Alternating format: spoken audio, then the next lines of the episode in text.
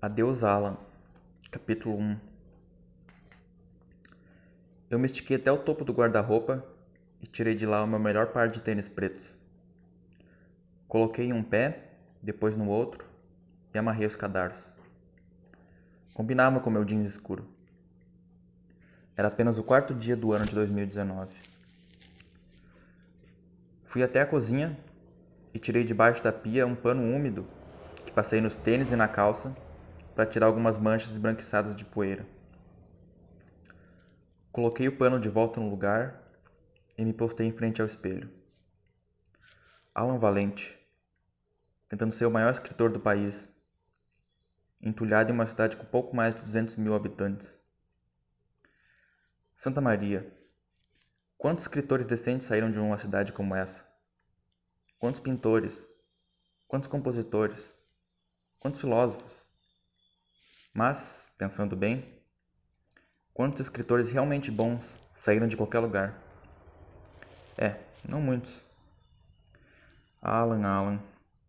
Um rosto não muito simétrico, uma barba falhada, um corte de cabelo não muito inspirado, o nariz pequeno, os olhos castanhos, o lábio inferior consideravelmente maior que o superior. A sua camiseta favorita, com a estampa de Los Angeles, a cidade dos sonhos e dos grandes escritores, já quase não servindo mais. Alan Valente, o próximo grande escritor do século, o exímio criador de ficção e poesia, entulhado no interior do país, lendo suas frases imortais para as paredes e para o teto e o chão, e eventualmente para alguns insetos que decidiam apreciar a arte. Você já esteve melhor, Alan com certeza. Mas também já esteve pior. Sim, sim, sim. Saí dali, peguei a chave e fui em direção à porta. Eu estava indo me encontrar com Letícia, minha ex-namorada. Havíamos terminado há pouco mais de seis meses. Abri a porta, saí e tranquei a fechadura. Caminhei até a parada de ônibus, que ficava bem em frente, do outro lado da rua, sob algumas árvores. Era um dia abafado, com o sol ainda brilhando às seis e meia da tarde daquela sexta-feira. Fiquei sentado ali por uns 15 minutos, até que o ônibus chegou e eu embarquei. Passei a roleta, caminhei até ao fundo e me sentei próximo à janela, no lado direito. Era apenas a segunda vez que Letícia e eu nos veríamos desde o término. A primeira havia sido na virada do ano, quatro dias atrás. Foi uma espécie de festa ao ar livre que sempre acontecia na cidade nos finais de semana e feriados. Acontecia uma próxima próxima ao centro da cidade, com alguns bares em volta e música alta. Eu tinha dificuldades para entender como as pessoas funcionavam, em especial aquelas jovens indispostas o suficiente para ficar lá de pé à noite, ao ar livre, segurando uma garrafa de cerveja na mão e aproveitando a música antes que os moradores do bairro ligassem para a polícia. Mas eu estava lá.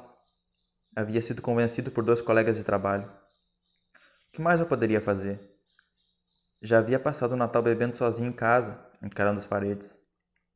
Não chegou a ser o meu pior Natal, mas também não foi o melhor. Não queria repeti-lo. Então, lá estava eu, aproveitando a virada do ano. Eu estava recuperado do término com Letícia, agora que seis meses já haviam passado. Até que eu a avistei caminhando na minha direção, com uma jaqueta jeans e o cabelo descolorido caindo sobre o ombro. Havia sido tão difícil apagar aquele rosto da minha mente. Havia sido tão difícil evitar a vontade de ver o jeito que as bochechas se preenchiam quando ela sorria verdadeiramente, com aqueles dentes grandes e bem alinhados, os olhos castanhos puxados e quase fechados mas ali estava ela. Alan, falou ao me avistar, como você está? Ela me abraçou e eu senti aquela fragrância que ela deixava no ar, não importa a hora, ou o dia, ou o local. Tinha duas amigas ao lado dela e elas caminharam para outro lugar logo em seguida. Com o coração ainda acelerado, eu sequei a garrafa de cerveja que estava na minha mão. Eventualmente compramos mais algumas e continuamos bebendo.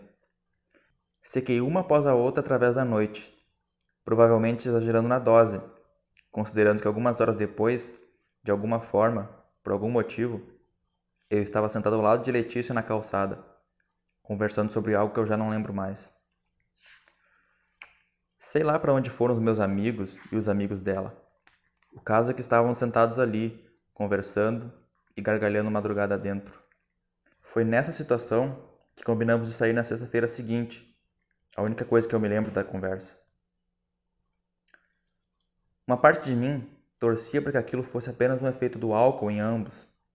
Mas agora, quatro dias depois, estávamos ambos sóbrios e ainda assim iríamos nos encontrar. Desci do ônibus próximo ao centro e fui em direção a um dos bancos da calçada comercial da cidade, onde costumávamos nos encontrar. Sentei ali e fiquei esperando. Logo avistei Letícia caminhando na minha direção, com um vestido listrado que ia até o joelho e era cortado nos ombros. O cabelo tinha um tom loiro quase prateado, quase branco, e refletia os últimos raios de sol do dia e as luzes da cidade, que começavam a se acender. Eu fiquei de pé e nós nos cumprimentamos com um abraço. E é claro, lá estava aquela fragrância, como eu esperava. Como você está, Alan? Ela perguntou logo em seguida. Tudo indo bem? Tudo bem. E você? Estou ótimo. Nós saímos dali e fomos em direção a um restaurante, que ficava bem próximo. E então, Alan, disse ela, quais são as novidades? Quase nenhuma. Quero dizer, mesmo emprego, mesma casa, mesmos hobbies. O cabelo está diferente. Está deixando crescer? Não corto há tempos, mas não sei se vou deixar assim. E você continua escrevendo? É, do jeito que dá. Chegamos no restaurante e fomos em direção à recepção, para conseguirmos uma mesa. Letícia foi à frente e conversou com a recepcionista. Eu a conheci de outras vezes que estive ali. Tinha longos cabelos escuros e lisos e usava um óculos de armação grossa, com lentes quadradas e bordas arredondadas.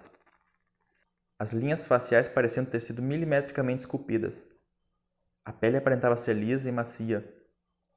E quando ela sorria, seu rosto se tornava sarcástico, como se estivesse rindo de você. Um riso debochado e profundo. Ela apontou para a mesa disponível e Letícia e eu fomos até lá. Era uma mesa de dois lugares, encostada em uma parede escura, com alguns desenhos em giz nela.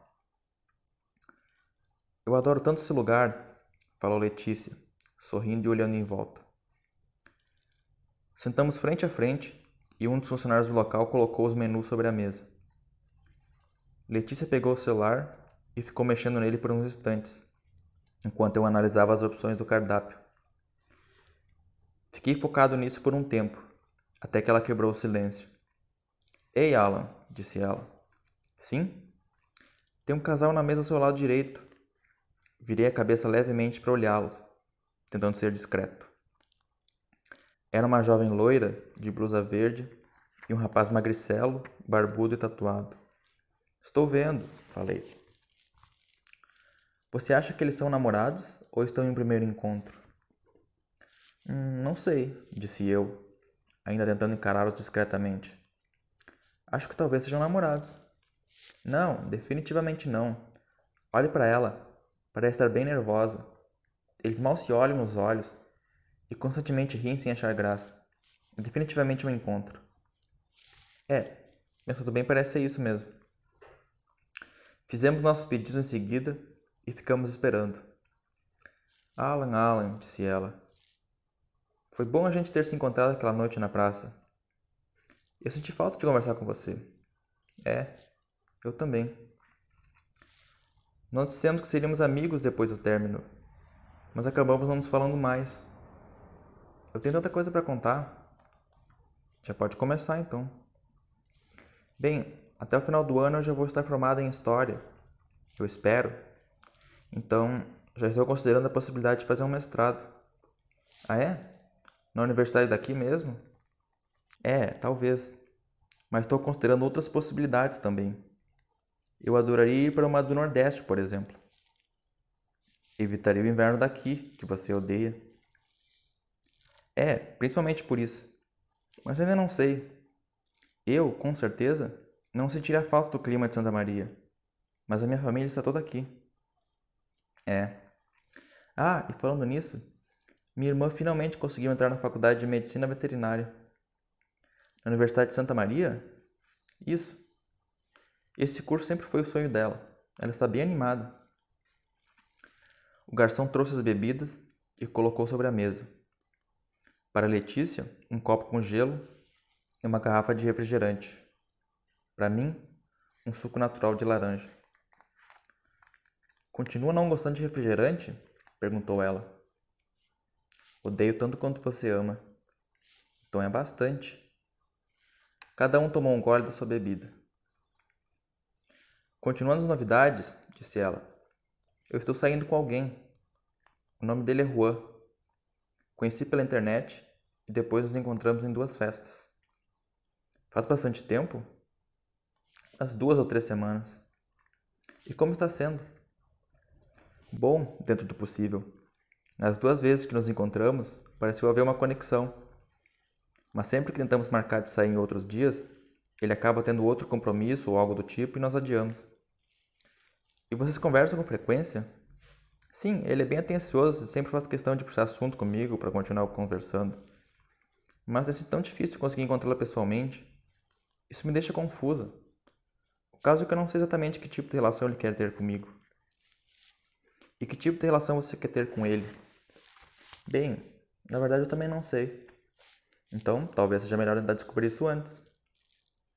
A comida chegou logo em seguida e o assunto persistiu, sem ter muita coisa interessante de ser contada. Adeus, Alan. Capítulo 2 A conversa com Letícia seguiu sobre os mesmos três assuntos: seu futuro mestrado, sua irmã e o rapaz que ela havia conhecido. Fiquei a maior parte do tempo escutando e a encarando. Tinha batom vermelho nos lábios antes da comida chegar. Depois, ele foi parar no guardanapo. A pele era pálida e tinha pequenos pontos vermelhos em alguns lugares do rosto, mas ainda parecia bem tratado. Eu evitava olhar diretamente seus olhos, mas eles estavam ali, grandes, redondos e castanhos. Letícia ainda era a mesma que eu conhecia. Pais casados há mais de duas décadas, irmã caçula, casa de dois andares, faculdade federal, e sempre falando sobre assuntos com os quais eu não me identificava ou não entendia. E agora ela queria fazer mestrado, sua irmã estava na faculdade e ela havia conhecido um rapaz. Permanecemos no restaurante por quase uma hora e então fomos embora. Já era noite e a temperatura estava levemente mais baixa. Alan, disse ela, logo após sairmos pela porta. Você vai para casa de ônibus? Sim. Eu deixei o carro estacionado a algumas quadras daqui. Se você me acompanhar até lá, eu posso levar você até a parada depois. Bem, pode ser. Fomos caminhando e conversando até lá provavelmente sobre os mesmos assuntos do restaurante. Mas eu não sei ao certo, porque eu simplesmente não estava prestando atenção. Eu simplesmente detestava demais estar fora de casa durante a noite, e era muito difícil me concentrar em qualquer outra coisa. Chegamos até o carro logo em seguida. Era uma SUV prata, grande, elegante, moderna, amedrontadora. Estou dirigindo o carro do meu pai, disse ela, antes de entrarmos. O que nunca é bom, porque ele sempre me pede para abastecê-lo quando eu uso. Entramos no carro e nos acomodamos. Coloquei o cinto e fiz o sinal da cruz, olhando para um crucifixo pendurado no espelho interno. Fazia isso para irritá-la, e funcionou. Isso não tem graça, falou ela. Eu sou uma motorista experiente e competente. Eu sei, Respondi com um sorriso leve, que a deixou mais irritada ainda. Ela colocou a chave na ignição e deu a partida. Coloquei a cabeça para o lado e observei brevemente o movimento dos outros carros. Eu sempre me sentia desconfortável no banco do passageiro de um carro, seja qual fosse o motorista. Era um sentimento estranho. Pensar que a minha sorte estava nas mãos de outra pessoa naquele momento. E estava nas mãos de Letícia. Há tão pouco tempo, éramos apenas um par de adolescentes tontos que não faziam a menor ideia do que fazer com suas vidas, andando em volta do pátio da nossa escola do ensino médio. Mas agora estávamos em um carro, ela com 20 anos e eu com 21. Como foi que chegamos aqui? Onde foram parar todos aqueles anos? O trânsito dessa cidade é infernal nesse horário, disse ela, freando o carro antes de um semáforo fechado. É, é verdade. Ela acelerou quando o semáforo abriu e ficamos em silêncio por mais alguns instantes. A parada ficava bem próxima e nós logo chegamos. Ela encostou o carro próximo à calçada. Hoje foi divertido, disse ela. Vamos manter contato, sair outras vezes? Com certeza, respondi, já abrindo a porta do carro. Até mais, Al. Até mais. Eu saí, fechei a porta e fui em direção à parada. A cidade era mal iluminada nessa região e tudo era escuro, escuro, escuro. Por que, afinal, eu ainda aceitava sair de casa à noite? Por quê? Mas as pessoas ali pareciam ser inofensivas, ao menos. Cansadas, apressadas e de mau humor, mas inofensivas. Meu ônibus chegou em seguida e eu embarquei. Estava quase vazio. Sentei próximo à janela e novamente fiquei observando o movimento dos outros carros. Eu tinha um sentimento estranho na mente e no estômago. Eu não esperava sair com Letícia como amigo. Isso era difícil para mim. Eu não sabia se conseguiria ter uma amizade verdadeira com ela. Talvez em algum momento da nossa conversa, sentados na calçada nas primeiras horas do ano novo, ela tenha me falado que gostaria de sair comigo como amigos. Talvez eu tenha entendido errado. Talvez eu não tenha prestado atenção. Mas, bem, eu não estava prestando atenção em muita coisa nessa época. Eu desci do ônibus na frente de casa, eventualmente, e atravessei a rua. Coloquei a chave na fechadura, abri a porta e entrei. E tudo que havia no mundo voltou ao seu normal, enfim.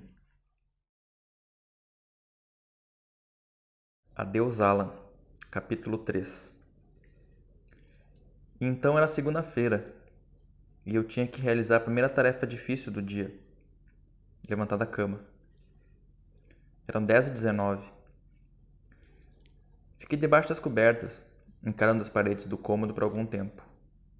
Virei o corpo para o lado direito, fechei os olhos e decidi dormir mais um pouco. O sábado e domingo haviam sido difíceis.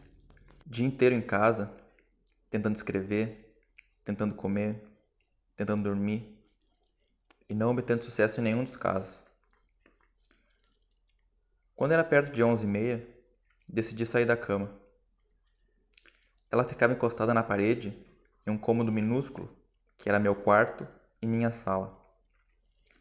Era a porta número 2 da pensão da senhora Lourdes, uma nobre mulher de 65 anos, com cabelos brancos e 1,59 de altura, que morava atrás da porta número 9 da pensão, a última à direita.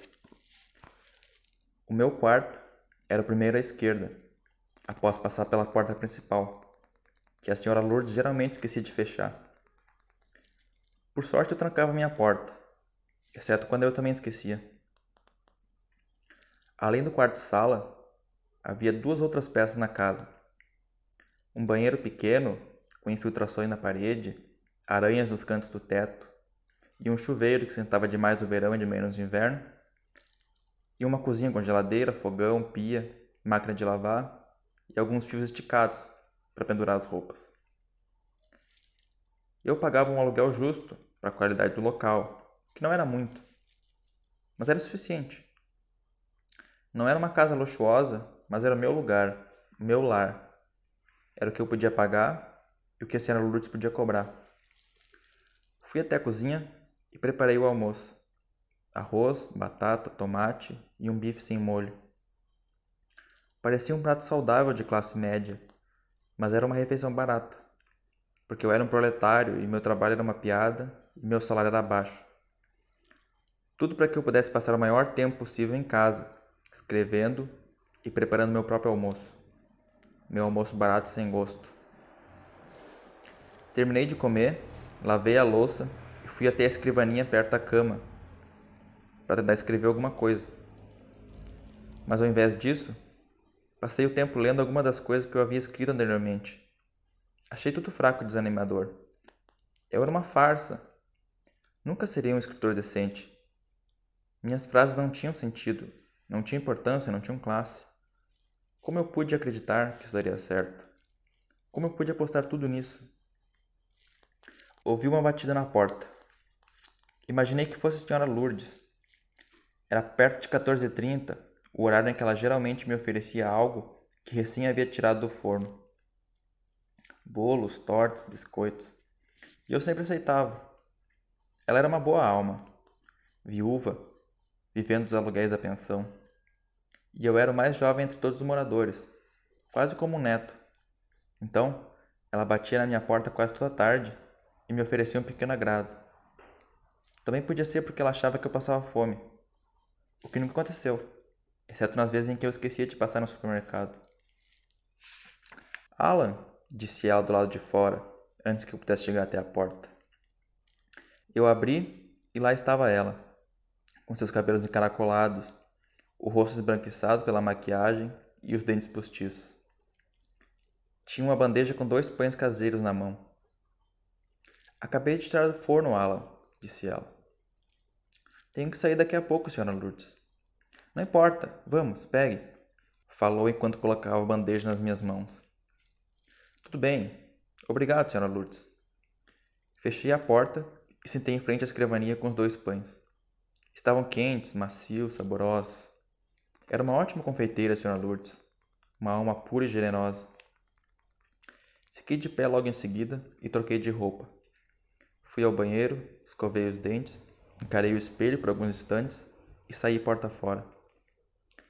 Atravessei a rua e logo embarquei no ônibus. Estava indo em direção a Cardoso Seguros, onde eu trabalhava há três anos.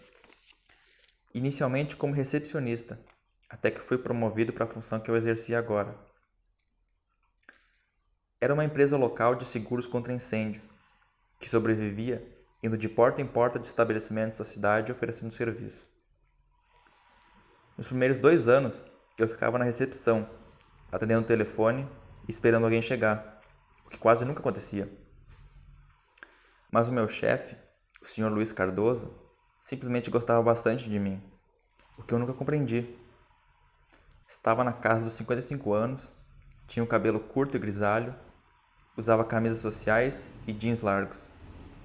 Dizia coisas que eu nunca entendia ou prestava atenção. Mesmo assim, ele decidiu me oferecer um novo cargo, porque eu era um jovem com potencial, segundo ele.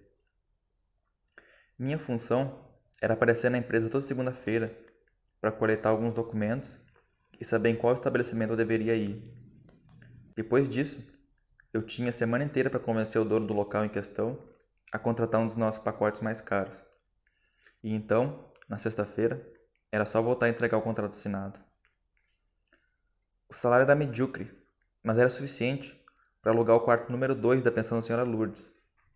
E eu estava livre das oito horas diárias de trabalho, tendo tempo para escrever, comer e dormir.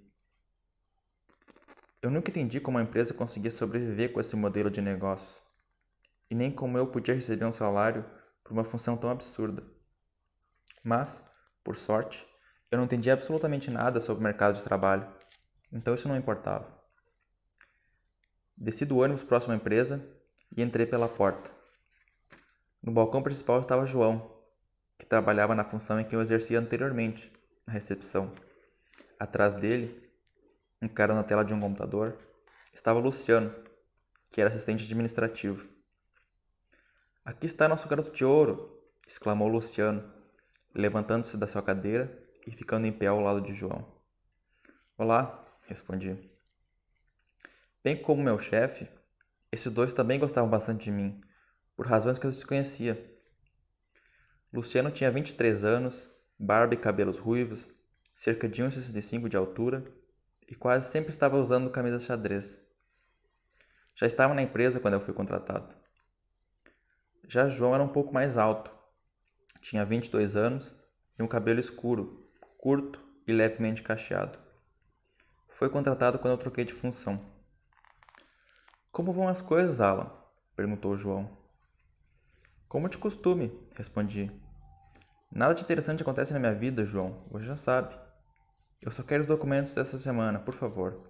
Facilita para mim. É claro, Alan. Contanto que você se comprometa com uma coisa. Ah, não.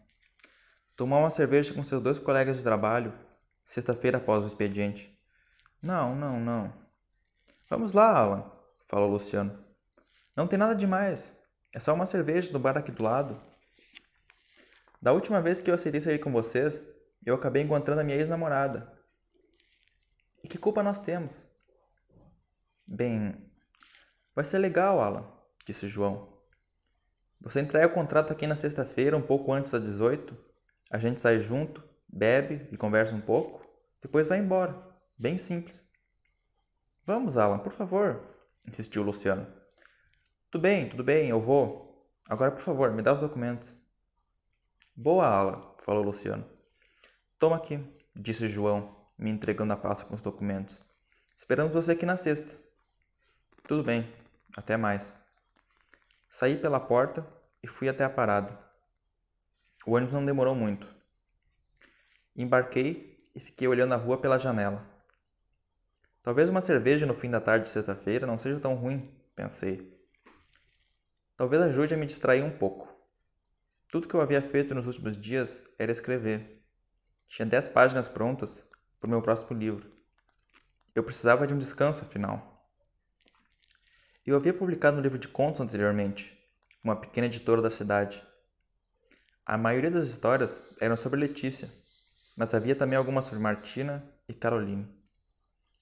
Martina era alta e naturalmente loira, tinha pele bastante pálida, olhos azuis e dentes brancos e parelhos. Ela gostava de futebol, de rap, de churrasco e de cerveja. Caroline era um pouco mais baixa, tinha olhos verdes, sardas, piercing no nariz, usava óculos e nunca pintava o cabelo com menos de duas cores ao mesmo tempo. Gostava de música, pintura, teatro e dança. E ela cantava, tocava violão, pintava, atuava e dançava. E era vegetariana. Que elas tinham em comum? Nenhuma das duas tinha qualquer interesse em mim. Ambos os casos duraram pouco, e eu não fiquei triste. Elas mereciam alguém melhor do que eu. Eu era só um perdedor, um perdedor que não gostava de sair de casa, que não gostava de locais públicos, que não gostava de festas, nem de dançar, nem de cantar, nem de viajar. Eu era um ser humano desinteressante. Eu não gostava de fazer a maioria das coisas, nem de estar na maioria dos lugares, exceto a minha casa e os ônibus da cidade. Eu gostava de longas viagens de ônibus. Daí vinha grande parte da minha inspiração. Inspiração que me ajudou a escrever os contos e agora me ajudaria com meu primeiro grande livro. Eu estava tentando levar essa coisa toda de escrever a sério. Os contos eram bons, mas eu precisava de algo a mais, algo novo, algo empolgante, algo surpreendente. Então, agora, eu estava escrevendo um romance.